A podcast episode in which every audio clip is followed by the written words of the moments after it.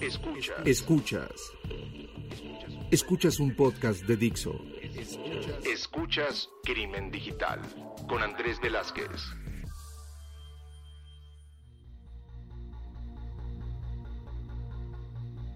¿Qué tal amigos? Bienvenidos a esto que es Crimen Digital, su podcast de ciberseguridad, delitos informáticos, todo lo que tiene que ver con el cibercrimen. Mi nombre es Andrés Velázquez, arroba cibercrimen, me encuentran en las redes sociales y saben que pueden encontrar las redes sociales de este podcast como Crimen Digital. Muchísimas gracias a Eduardo que nos mandó por ahí una comunicación agradeciendo que, sigamos haciendo este podcast que nos tomemos el tiempo. Y sí, hay, hay veces de que digo, híjole, tengo tantas cosas por terminar, pero tengo que hacer el podcast y, y digo, también me sirve mucho para poder llegar a, a retomar contacto con, gente que profesionalmente eh, admiro, que respeto, y ese es el caso del día de hoy. Una persona que conocí hace ya algunos años en un evento eh, que se realizaba aquí en, México, ha tenido eh, este evento diferentes cambios y temas súper interesantes con el paso del tiempo, pero sí, en aquel momento se acercó, me platicó que estaba metido en temas de cadena de bloques, de blockchain, de, eh, cripto, de Bitcoin, y pues hoy decidí, eh, bueno, no hoy, pero hace unos, unos días, decidí buscarlo, eh, volver a, generar contacto, y todavía recuerdo, Constantino, la última vez que nos vimos precisamente en una carnita asada allá en Monterrey, que hicieron el favor de de invitarme tú y otros de tus compañeros que en ese entonces estaban en esta comunidad eh, de Bitcoin. Bienvenido, Constantino eh, Mora, a Crimen Digital. Muchas gracias, Andrés. Muchas gracias por la invitación y es un placer estar aquí. Y precisamente recuerdo muy bien esa carnita asada y, pues qué, qué buena experiencia nos llevamos con esa plática. Exactamente, porque obviamente como cualquier otro, empezamos a hablar de estos temas que nos apasionan, ¿no? Y, yo desde el punto de vista de seguridad, ustedes desde el punto de vista de, de esta cadena de bloques, de los diferentes proyectos que estaban trabajando en su momento, pero que veíamos cómo de una forma natural se van, se van combinando y, nos da mucho de qué hablar, ¿no? Y es lo que espero que pase en este podcast, que podamos llegar a, a, platicar alrededor de estos temas, pero como lo hacemos aquí en Crimen Digital, lo primero que quiero llegar a pedirte es, bueno, ¿quién es Constantino Mora y cómo fue que empezó en esto? Sí, claro. Eh, bueno, yo tengo ocho años de experiencia en el desarrollo de software y también como arquitecto de tecnología. Empecé con Bitcoin en el 2016. Eh, posteriormente ya me empecé a involucrar más con, las comunidades, especialmente la comunidad Bitcoin Monterrey. Y eh, mientras estaba en la consultora y estaba apoyando dentro de la comunidad, pues me empecé a adentrar más en el tema de, de las criptomonedas, de blockchain eh, posteriormente a liderar proyectos de blockchains privadas para, para los clientes de la consultora, hasta el año pasado, que del 2021, que decidí renunciar para empezar con mi, propio negocio, como ahora estoy como director de Cryptofor y allí pues desarrollamos más temas de aplicaciones descentralizadas, Web3 y alrededor de Open Blockchains. En este, en este podcast pues ya hemos platicado el tema de bitcoins, hemos platicado de, criptomonedas, cadena de bloques, este, hemos tenido este, grandes ponentes alrededor de esto. Pero pocos se han metido a un tema que creo que puedo llegar a platicar contigo, y es, siempre hay alguien que dice, es que la cadena de bloques es hackeable. Y hablan acerca de que por eso es de que no deberíamos de estar poniendo todos los mismos huevos en, esa canasta y, hablan de diferentes formas acerca de, la cadena de bloques. Y que, quede muy claro, ¿no? No, estamos hablando de Bitcoin, vamos a hablar de la cadena de bloques que a final de cuentas Bitcoin corre en una de las cadenas de bloques. Mi primer pregunta alrededor de esto es, simplemente para generar como un contexto, ¿cuántas cadenas de bloques hay allá afuera? Es una muy buena pregunta bueno, principalmente cuando dicen que, la cadena de bloques es inhackeable, realmente es una falacia, porque depende mucho de qué cadena de bloques estemos hablando, de cuál blockchain, porque como también preguntas, ¿cuántas blockchains hay allá afuera? Y ahorita la verdad es que no tengo el número exacto, están surgiendo nuevos proyectos y es muy difícil llevarles la pista a todos. Actualmente ya hay miles de tokens que podemos encontrar listados en CoinMarketCap y muy probablemente haya otros. Algunos de esos proyectos de tokens tienen una blockchain por detrás y otros son simplemente tokens corriendo en las blockchains más famosas que conocemos, tipo eh, Bitcoin, Ethereum, Solana, Cardano, entre otros.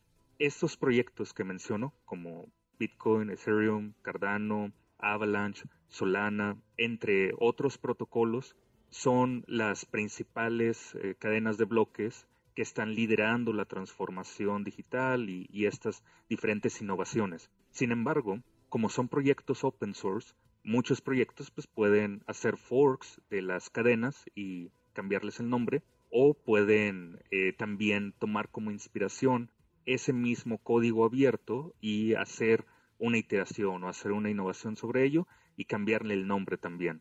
Lo que diferencia las cadenas de bloques es el protocolo cómo está estructurado, cuál es la arquitectura y también la comunidad que está por detrás. Porque si bien el protocolo puede ser muy seguro y la arquitectura puede ser una maravilla, si la comunidad es muy pequeña, va a haber muy pocos nodos.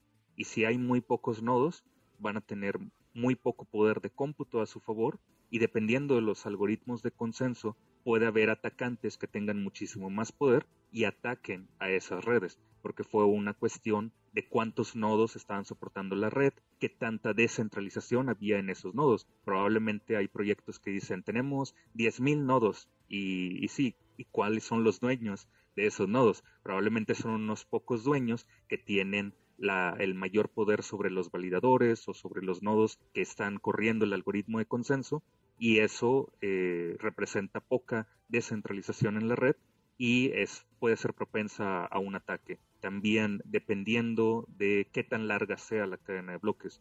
Por ejemplo, cuando hablamos de Bitcoin, Bitcoin es una cadena de bloques que lleva minando eh, nuevos bloques y, nuevos Bitcoins desde hace más de 10 años, desde el 2019 hasta la fecha, y es una cadena muy muy larga.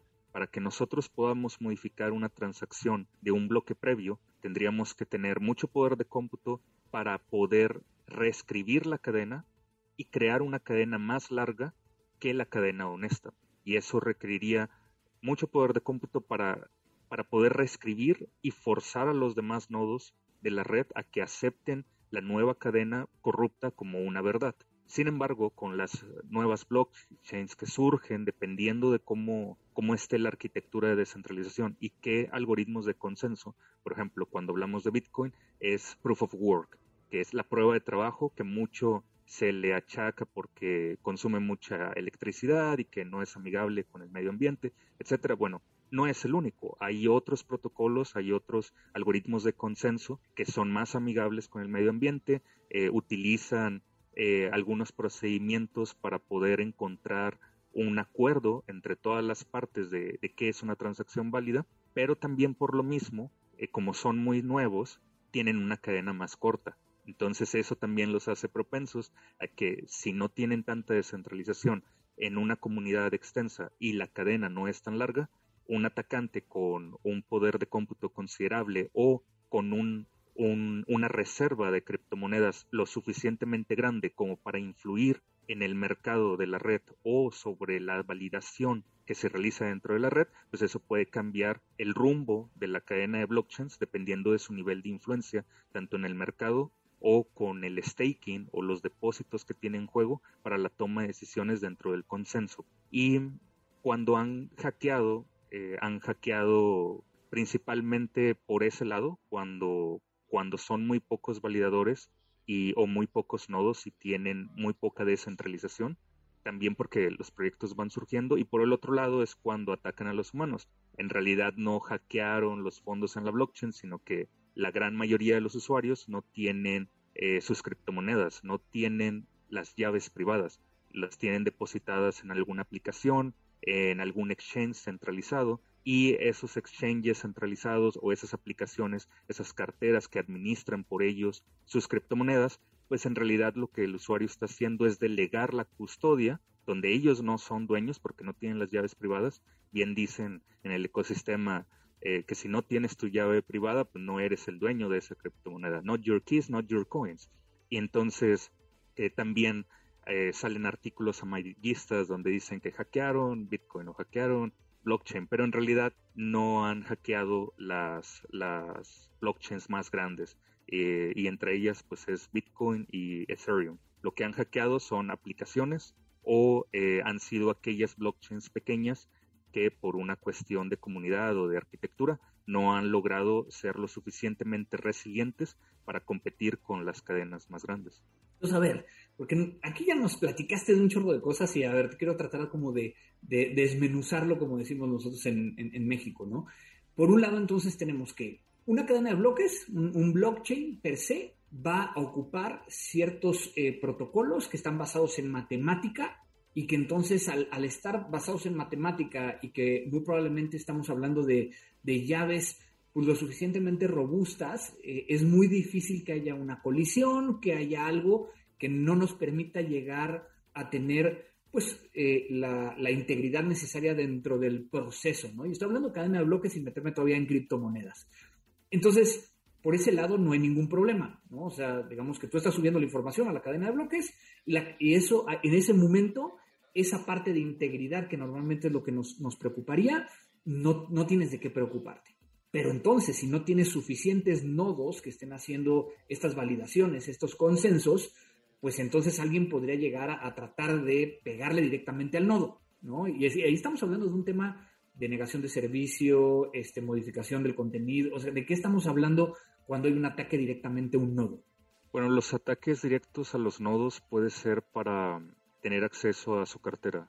Generalmente los nodos que están soportando una red también tienen ya sea un staking o tienen o están minando, están ganando criptomonedas. Entonces eso el, el, nodo pues lo está cobrando de alguna forma y lo está almacenando en algún lado. El nodo también, dependiendo de su arquitectura, puede almacenar llaves privadas. Entonces, eh, para poder hackear a un nodo es como hackear una computadora convencional. A final de cuentas, eh, el nodo puede ser una máquina virtual que puede vivir en Amazon o en Azure o puede ser en, una computadora que tengas en tu casa, una Raspberry Pi también puede ser un nodo.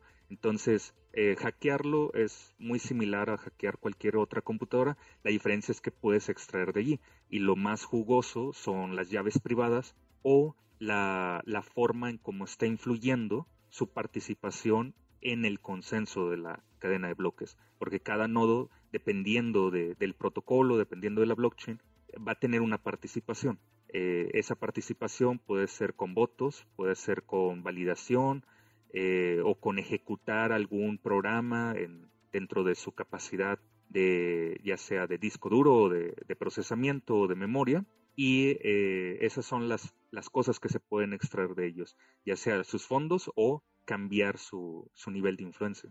Ahora, eso, eso es dentro de, de, una cadena de bloques que está, pues, sustentando una criptomoneda, pero si fuera, por ejemplo, una, una cadena de bloques que no tuviera una vinculación eh, directamente a esa cripto. Como una privada. Podría ser una privada, ¿no? Este, ahora, hay que recordar que muchos de las que, de los blockchains que permiten llegar a ser smart contracts y demás, traen además del tema de smart contracts, la parte cripto, ¿no? Es correcto.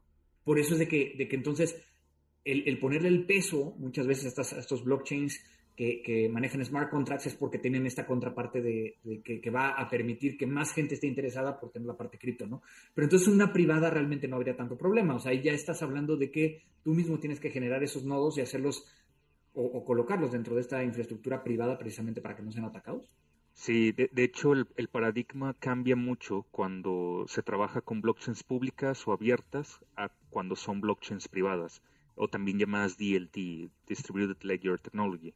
Estas, estas blockchains privadas eh, tienen también diferentes algoritmos de consenso que es prácticamente cómo vas a asegurar que las diferentes computadoras o nodos que componen la red van a llegar a un acuerdo sobre cuáles son las reglas que se van a ejecutar, cómo se van a ejecutar y qué transacciones son válidas o no. Y allí también hay muchos retos en cómo hacer la arquitectura, porque generalmente son una sola empresa que tiene mucho poder y quiere implementar una blockchain privada, pero si tienes una blockchain de una sola empresa, pues allí prácticamente no, no extraes las ventajas de una blockchain porque bien te podría servir una base de datos que tú controles. ¿Dónde se extraen esos valores, esas, ese valor agregado de tener un sistema distribuido y descentralizado en el sector privado es cuando tienes eh, una asociación de empresas o un consorcio y en esas empresas tienes que hacer un poco de, de gobernanza para poder administrar el bien común entre esas empresas. Eh, uno de los últimos casos que me tocó analizar fue sobre un consorcio de aseguradoras y estas aseguradoras tenían los problemas de poder resolver las discrepancias entre los reportes o poder resolver de una forma más rápida el papeleo que estaban manejando para los reportes que hacían los usuarios. Un usuario chocaba y tenía algún problema con su vehículo, entonces esa negociación entre las aseguradoras era muy lenta, también requería de mucho papeleo y allí se justificaba la implementación de una blockchain privada porque tenías los nodos distribuidos entre diferentes empresas con intereses potencialmente desalineados y ellos tenían que llegar a un acuerdo sobre cuáles eran las reglas que se iban a programar en smart contracts, cuál iba a ser el flujo de toda la aplicación y no necesariamente había una parte o una entidad central que gobernara todas esas decisiones. Entonces se justificaba la descentralización. Sin embargo, cuando se tiene que hacer la arquitectura de la red, al final de cuentas todos los nodos son máquinas virtuales para cada una de las empresas. Y para poder formar parte de la red tienen que tener otros mecanismos de seguridad, pero son convencionales en, redes, como los certificados de seguridad, tener una, una VPN, eh, tener acceso a, una whitelist, porque como es una blockchain privada, pues tienes que controlar cómo emites esos accesos y cómo se hace un onboarding o un offboarding. Eh, y allí las cuestiones de seguridad son muy similares a las que tiene que tomar cualquier empresa cuando va a compartir datos con otra y donde, donde sí hay muchos retos para hacer la justificación de una descentralización es cuando cómo y quién va a emitir esos privilegios o esa administración de la red. Porque en algunas implementaciones, también porque son pruebas de concepto, hay un solo administrador de la red. Entonces puedes decir que, ah, tenemos blockchain y manejamos smart contracts, pero si al final de cuentas es una sola empresa quien tiene las llaves privadas para dar el acceso y para montar un nodo y desmontarlo, pues entonces ahí tienes un solo punto de fallo. Y sí podrá ser blockchain y smart contracts, pero tienes un, solo punto de fallo, tanto por quién maneja los certificados, quién los emite, quién hace las asignaciones o las revocaciones. Y a final de cuentas, como esas máquinas virtuales son muy flexibles y se pueden manejar fácilmente en la nube, ¿quién va a administrar esa nube? ¿Quién va a tener la contraseña para entrar a la consola de AWS o de Azure y poder modificar la máquina virtual? Entonces, cuando empezamos a ver esas evaluaciones de cómo se distribuyeron los accesos, quién tiene acceso a qué, nos damos cuenta que en realidad hay muchos puntos de, fallos significativos, sin embargo, también pues son pruebas de concepto. Todavía no ha habido una implementación a gran escala. La mayoría está iterando, están buscando implementar MVPs en el mercado y a partir de allí iteran. Pero al principio es por eso que vemos muchas falacias de, lo que es blockchain y de lo que se trata, pero en realidad pues todavía está por verse cuál es el alcance que van a tener en sus implementaciones. Y hablas de un tema súper interesante, ¿no? Que, que a final de cuentas es, a lo mejor monto mi blockchain privado, pero pues tengo que seguir con todos los, requerimientos de seguridad, evitar, o sea, el tema de segregación de funciones, evitar el, el single point of failure, este, ¿no? O sea, todos estos elementos que ya conocemos. Ahora, eh, regresando un poquito como, como a este punto, ¿no? Ya dijimos entonces que matemáticamente pues, está muy cañón, o sea, y, necesitaría mucho poder de cómputo para poder llegar a afectar la integridad, ¿no? De, de, estas cadenas de bloques. Desde el punto de vista de la disponibilidad, este, pues sabemos, entre más nodos, pues este, la disponibilidad va a estar ahí, ¿no? Entonces no tienes un gran, un gran eh, problema. Desde el tema de confidencialidad estás hablando también de protocolos que se pueden llegar a integrar o no, o la forma en cómo, cómo va a operar la, la, cadena de bloques. Pero entonces ahí es donde viene esta parte de la vulneración, ¿no? Este hackeo de la blockchain. Creo que tú lo explicabas claramente. Yo puedo llegar a atacar un nodo, pero entonces realmente es atacar el nodo no para tirar la cadena de bloques, sino para obtener un beneficio de lo que está haciendo la cadena de bloques que normalmente está muy orientada hacia el tema de cripto, haciendo que entonces muchas, muchos de los, de los intereses que tuvieran estas personas pues van a estar directamente sobre el nodo y no sobre la cadena de bloques. Y el segundo es el, usuario, ¿no? Y entonces ya venimos a la parte de quién tiene tu llave privado, como bien lo decías, ¿no? Este, y entonces puede llegar a ser que entonces afecten o vulneren a, un crypto exchanger o, o, alguna plataforma que de alguna u otra forma esté gestionando los wallets de los usuarios y que entonces ahí es donde se diga que hay un hackeo. Entonces, lo que estás diciendo, y quiero tratar de ser lo más claro posible, una cadena de bloques es inhackeable o es completamente a prueba de riesgos? No, no lo es. O sea, nada es completamente inhackeable y nada es tan seguro, ni siquiera blockchain. ¿De qué depende? Depende de su arquitectura, de cómo esté implementado el protocolo y de la comunidad que lo respalde o de las empresas que lo respalden. Y entonces ahí estás diciendo un tema súper interesante, porque entonces lo primero que tendríamos que estar viendo de estas nuevas y a lo mejor ya me estoy yendo un poquito más a esta parte cripto, ¿no? Pero cuando nos vamos a la parte cripto es quién está detrás, cuántos nodos hay, ¿no? Eh, si esos nodos están distribuidos entre diferentes personas, grupos, eh, intereses, ¿no? Y no realmente en uno. Si hiciéramos como una lista alrededor de ello, ¿qué, recomendarías que estuviéramos nosotros viendo más allá de, del tema de, de, es que está de moda, ¿no?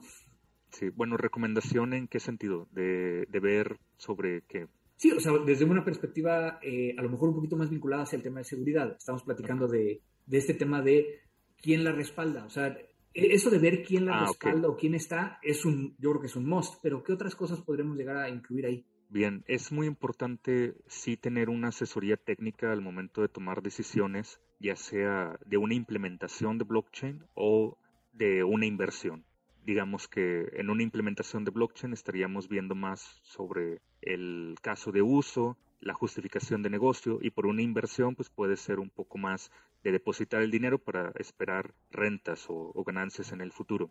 Tanto una como la otra va a requerir una investigación. Hay un término que usan mucho que es el de eh, do your own research, que hagas tu propia investigación, pero nadie explica cómo hacer ese research, o sea, qué, en qué es en lo que tienes que, fijar y depende mucho de los objetivos.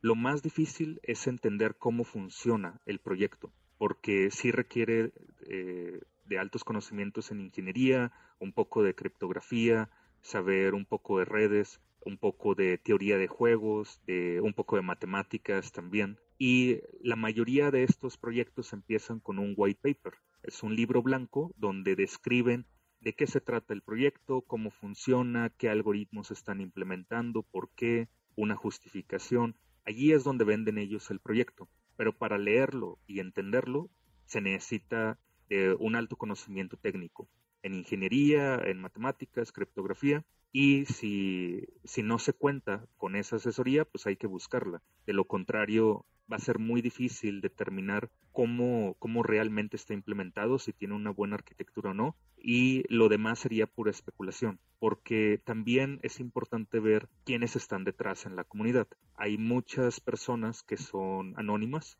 y eh, eso pues también ha sido propenso a que se realicen estafas de proyectos. Entonces, es muy difícil evaluar si hay una gran comunidad por detrás cuando un proyecto está empezando, porque precisamente están construyendo esa comunidad para soportar su proyecto. Entonces, allí también hay que hacer mucha investigación, eh, asistir a sus eventos para, para poder conocer a la gente que está construyendo ese producto eh, o quienes están promoviendo sus casos de uso y eh, también ver qué otras innovaciones están haciendo con otros protocolos.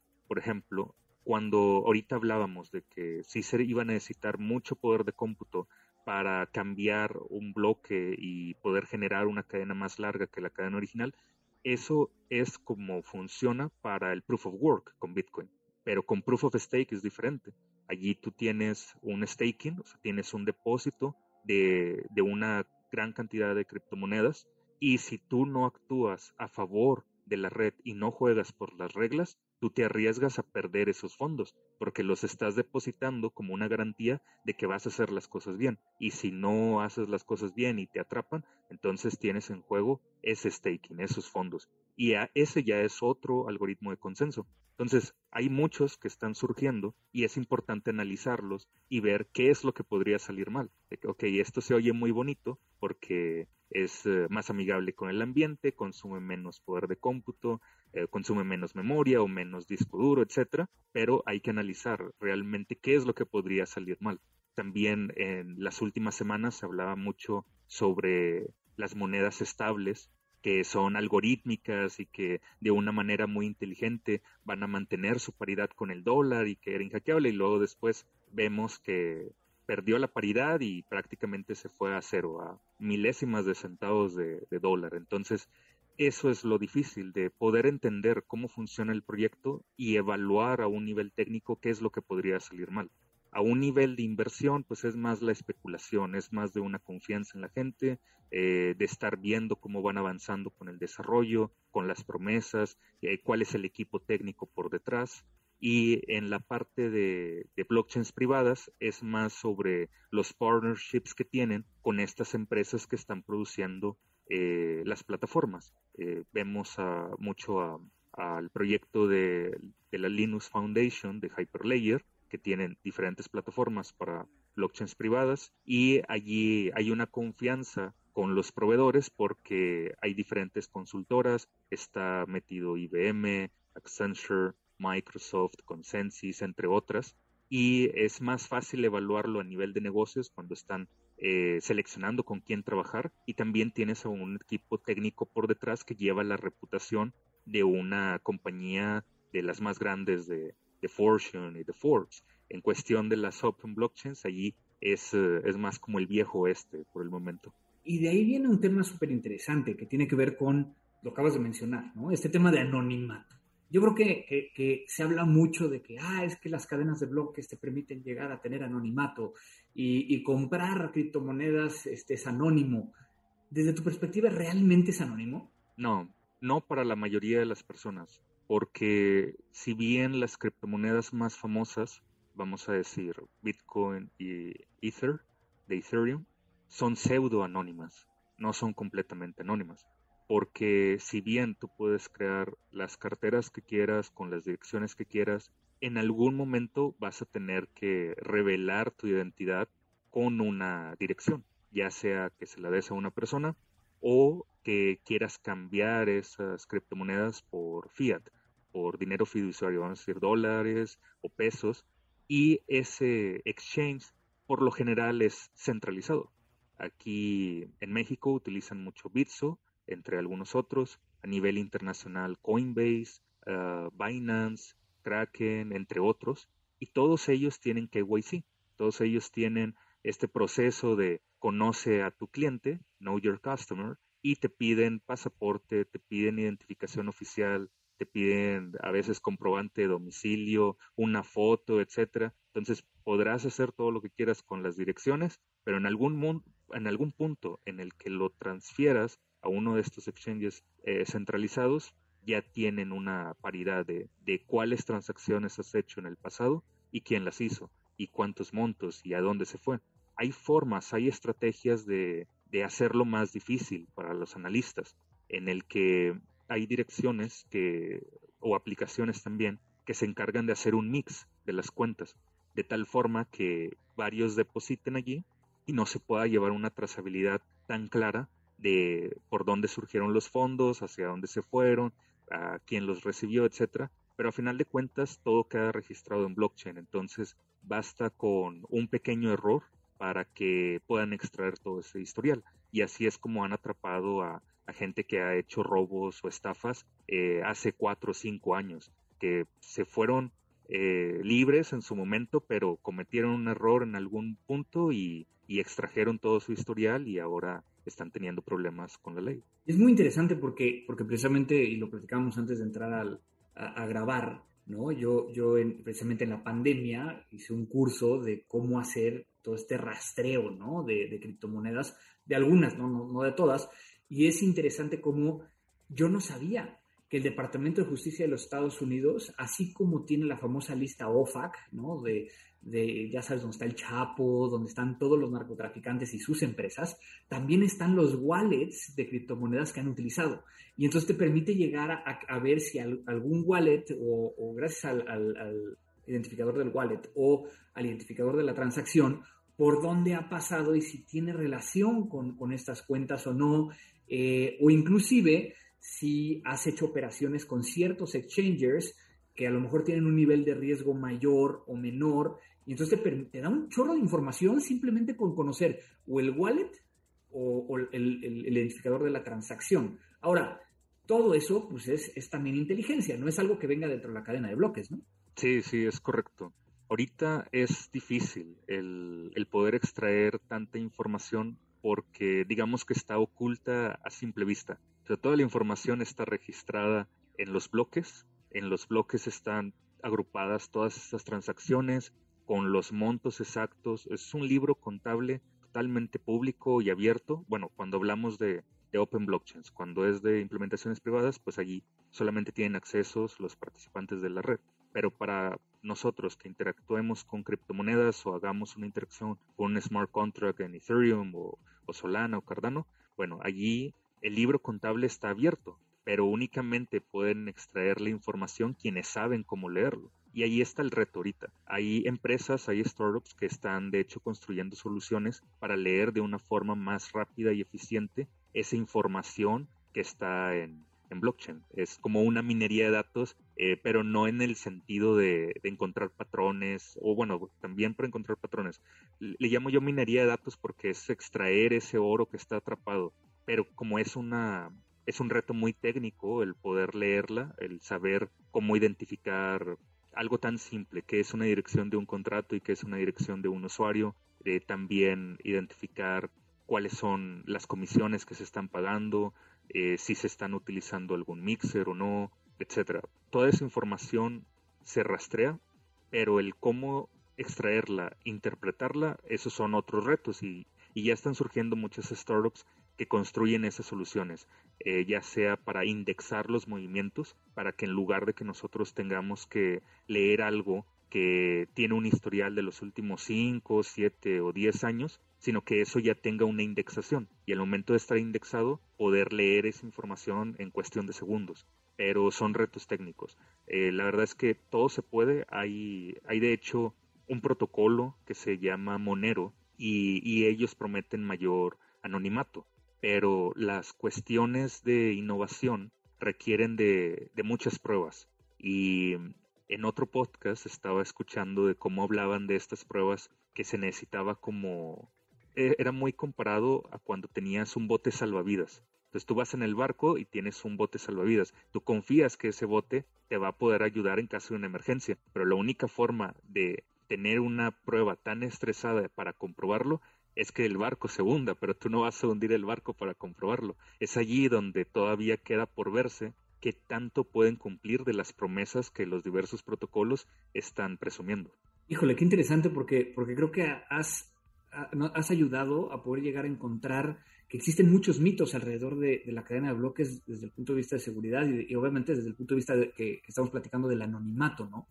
Ahora, eh, si, si yo doy dos pasitos para atrás y aquí creo que te puedo meter en problemas, pero ¿es realmente la cadena de bloques de blockchain el futuro?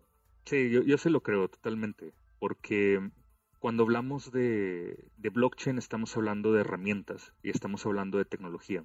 Y lo mismo que ha ocurrido con la web 2.0, la web 1.0, el Internet cuando surgió, es lo mismo que ahorita estamos viendo. Al principio, cuando salieron las primeras aplicaciones en Internet, pues había mucha euforia, mucha especulación en el mercado, se creaban burbujas también.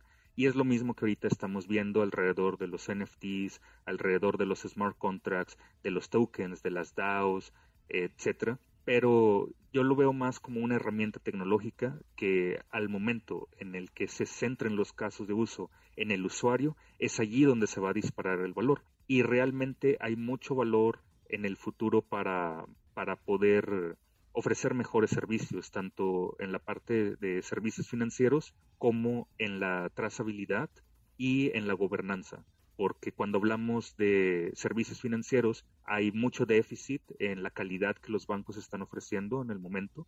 También las cuestiones de liquidez, crisis financieras, eh, hay mucha también problemática en la bancarización, en, el poder bajar estas, estas barreras y que más gente pueda gozar de los mismos servicios digitales de la banca, pues eso no es para todos, ah, eh, lastimosamente, alrededor del mundo, y aquí blockchain empodera a esos usuarios que no han tenido una oportunidad con el sistema eh, financiero tradicional. También en cuestión de la trazabilidad, si bien se puede tracear si alguien hizo una estafa hace 5, 7, 10 años, también se puede hacer para los productos que consumimos y ver cómo han evolucionado a lo largo de la cadena de suministro, eh, quiénes han sido los participantes, qué prácticas sustentables están siguiendo, etcétera, y eso da mayor transparencia hacia el consumidor, hacia las regulaciones, el cumplimiento.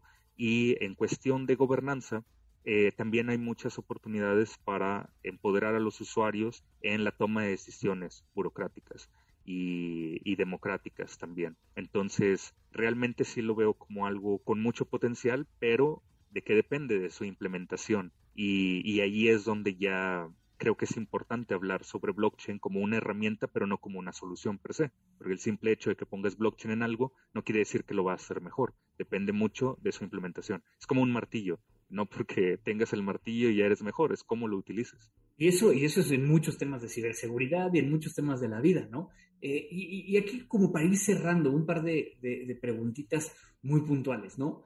o sea, los desarrolladores, los que están generando estas arquitecturas para cadena de bloques, ¿qué tanto deberían de saber de ciberseguridad? Yo creo que mucho. De hecho, creo que es, es parte fundamental saber cómo codificar seguro, porque también por la premura, por las prisas de, lanzar una aplicación al mercado, muchas veces no se hace siguiendo las buenas prácticas o pensando en la seguridad del sistema a gran escala. Y, allí ya es un reto convencional en el desarrollo de software en el que los desarrollos, los desarrolladores sepan lo mínimo de seguridad para codificar seguro y aparte tener un departamento de seguridad para que hagan pruebas de penetración, para que hagan auditorías, etcétera, y eso ha sido algo que, también hemos visto con las aplicaciones descentralizadas, en el que es muy fácil hacer un smart contract, es muy fácil hacer una aplicación descentralizada y tenerla lista en producción en, en cuestión de minutos o horas, pero es muy difícil hacerla escalable y segura. Y allí es donde entra el tema de las auditorías, donde, donde hay hackers que se dedican a estar eh, probando estos smart contracts, encontrando vulnerabilidades de cómo extraer los fondos, cómo tumbar la aplicación, cómo desviar recursos, cómo engañar a los servidores.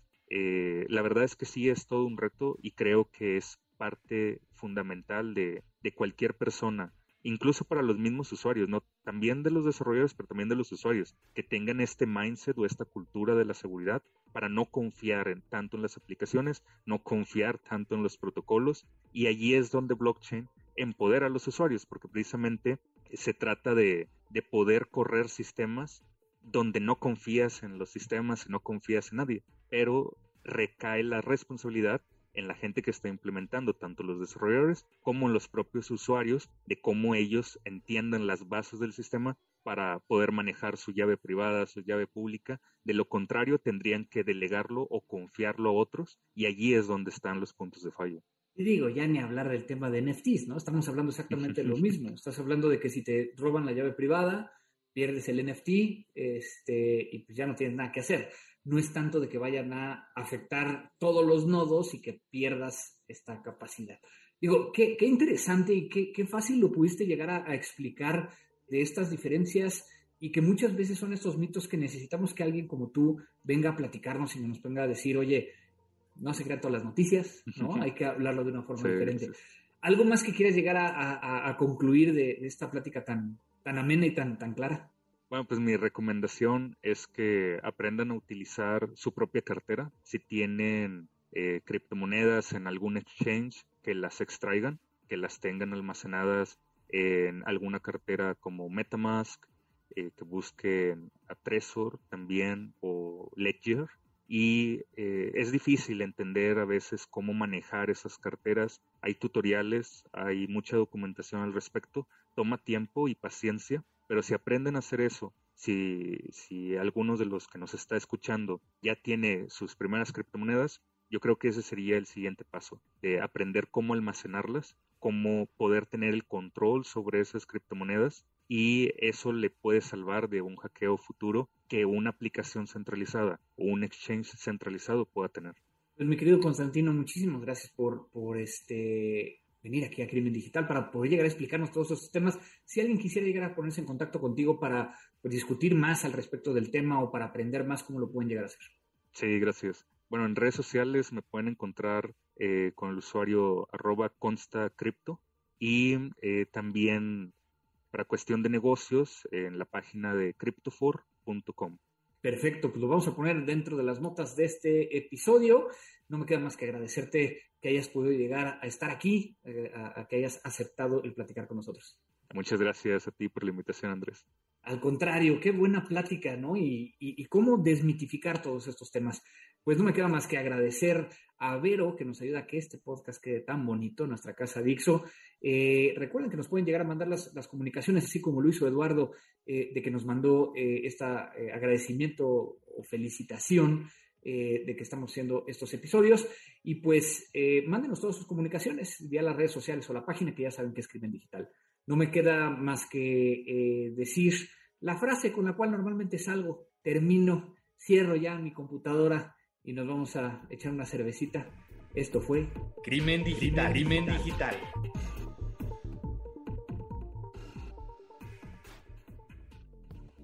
Dixo presentó Crimen Digital con Andrés Velázquez.